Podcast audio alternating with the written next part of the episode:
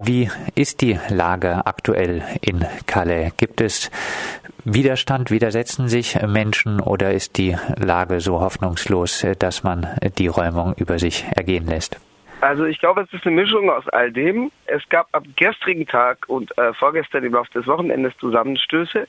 Inzwischen ist es wohl so, dass die, die entschlossen sind, nicht bei der Umverteilung auf das über das gesamte französische Staatsgebiet mitzumachen, dass die zum Teil äh, den sogenannten Jungle oder Dschungel verlassen haben äh, und sich in einem Umkreis von plus minus zehn Kilometern rund um den bisherigen Jungle angesiedelt haben, weil äh, dort entstehen jetzt neue informelle Lager. Das war ja auch die Lage bis vor 18 Monaten. Das heißt, bis vor 18 Monaten gab es überwiegend dezentrale informelle äh, äh, Camps, äh, die wurden dann zusammengefasst im heutigen Jungle. Damals auf Veranlassung der Staatsmacht, die glaubte, dass sie dadurch das Problem ein bisschen aus den Augen, aus dem Sinn bekommt, indem die Leute an einem Punkt äh, zusammengefasst werden, äh, bevor sie dann auf den Trichter kamen, auf die Idee kamen, dass es doch zu viele sind und dieses Ganze zusichtbar ist, um jetzt sozusagen die Leute auseinanderreißen zu wollen. Ähm, die, die Situation ist auch die, dass jetzt die ersten Busse bereits abgefahren sind. Das heißt, die Umverteilung äh, auf das übrige Frankreich beginnt. Wie gesagt, die, die sich dem entziehen wollen. Und das betrifft äh, insbesondere diejenigen, die fürchten, dass sie dann weiter abgeschoben werden von den Bestimmungsorten im übrigen Frankreich, zum Beispiel in andere EU-Länder, wo sie ihre Fingerabdrücke hinterlassen haben im Rahmen des sogenannten Dublin-Verfahrens.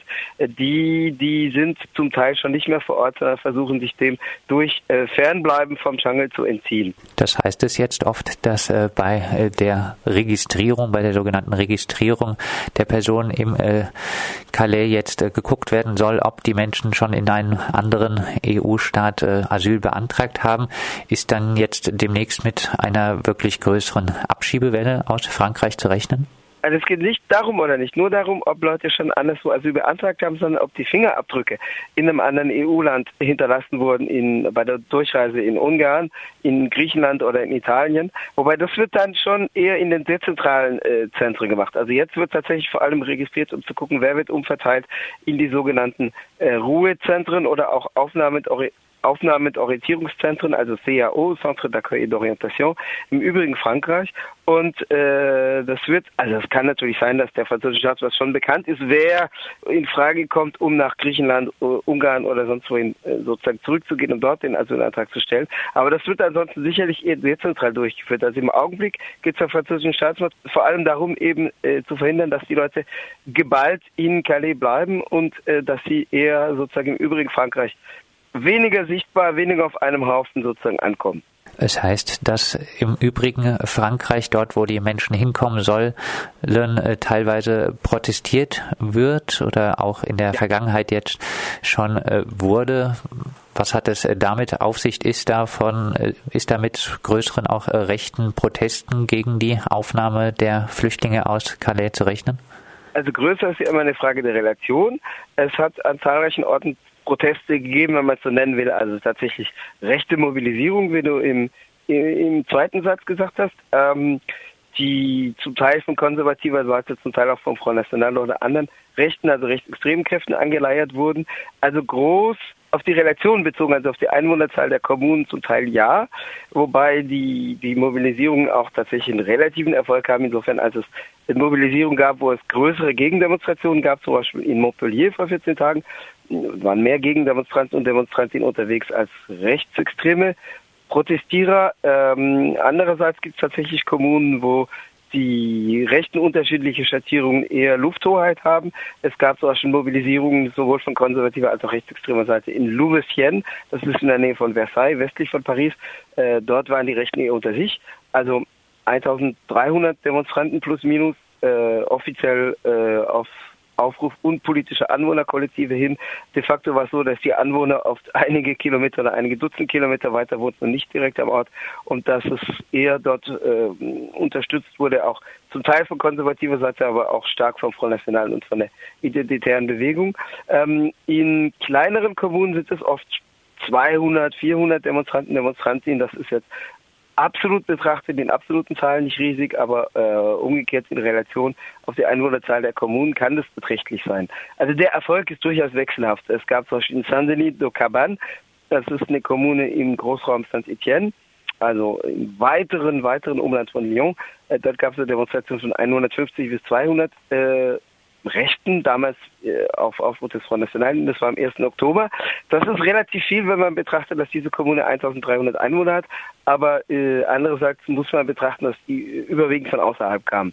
Also insofern, wie gesagt, muss man immer an die Relation denken. Was es auch gibt, allerdings bisher in der Minderheit der Fälle, ich habe jetzt aus den letzten Tagen vier äh, zusammengezählt, sind äh, gewalttätige Übergriffe, Brandanschläge, äh, in zwei Fällen Schüsse, die auf Einrichtungs auf Aufnahmeeinrichtungen äh, abgegeben wurden. Äh, das war im Raum Nantes einmal der Fall, das war im Raum Grenoble einmal der Fall und es gab zwei Fälle von Brandstiftung äh, eher in Südfrankreich. Es gab also in den letzten 14 Tagen es gab auch einen Fall von Brandstiftung Anfang Oktober bzw. Ende September, Ende September im südlichen Pariser Umland, wo die Einrichtung dann allerdings trotzdem eröffnet worden ist.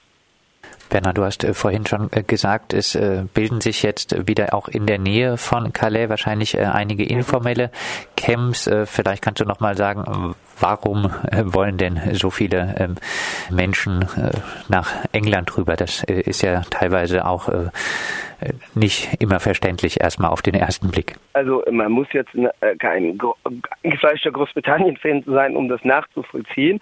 Das hat zum Teil sprachliche Gründe insbesondere dann, wenn die Menschen aus früheren britischen Kolonien kommen, aus dem Sudan, der britische Kolonie war bis 1956, äh, aus Afghanistan, wo das, wo sich Briten und Russen historisch die Einflusssphären teilten, aus Pakistan, ähm, das ja zu Britisch-Indien gehörte, äh, zum Teil aus dem Irak, der britisches Protektorat war. Also die Leute diese Menschen sprechen eben besser Englisch als Französisch. Was damit einhergeht, ist, dass Verwandte Mitglieder der erweiterten Familie, bekannte Menschen aus derselben Region oder aus derselben Stadt oder aus derselben Stadtteil oder aus demselben Dorf bereits seit kürzerem oder längerem in Großbritannien auf den britischen Inseln leben.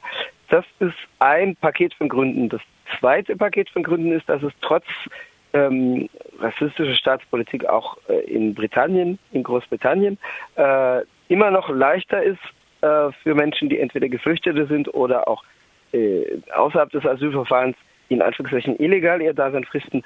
Hm, also für die ist es immer noch leichter, auf den britischen Inseln zu überleben. Das hat damit zu tun, dass es keine Ausweispflicht gibt. Britische Staatsbürger, hm, Staatsbürgerinnen müssen nicht jederzeit ein Ausweispapier bei sich tragen. Das heißt, dass es zwar Kontrollen gibt, auch rassistische Kontrollen, also Ethnic Profiling, aber doch weniger als in Ländern mit ständiger Ausweispflicht, Ausweisungspflicht wie in Deutschland und Frankreich.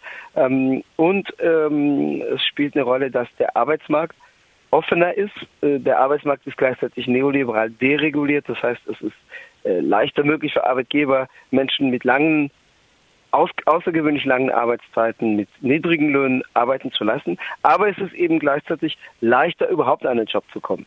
Also gerade auch für Illegalisierte. Und das sind, glaube ich, die Gründe, die zusammengefasst dazu führen, dass die Leute die Vorstellung haben, dass tatsächlich ihr Schicksal auf den britischen Inseln liegt.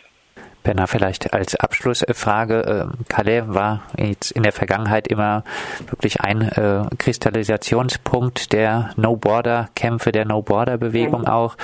Was bedeutet die Räumung in Calais jetzt für die Zukunft dieser Bewegung in Frankreich?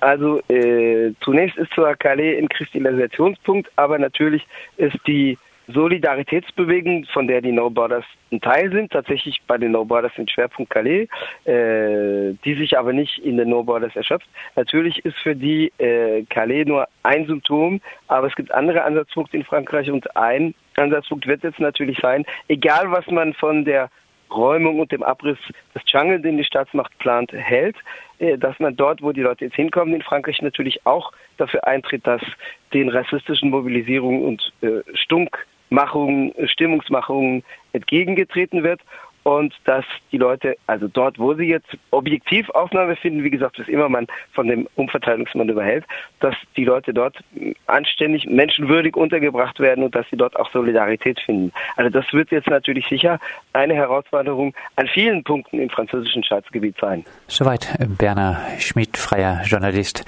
aus Paris zur aktuell laufenden Räumung des sogenannten Dschungel von Calais.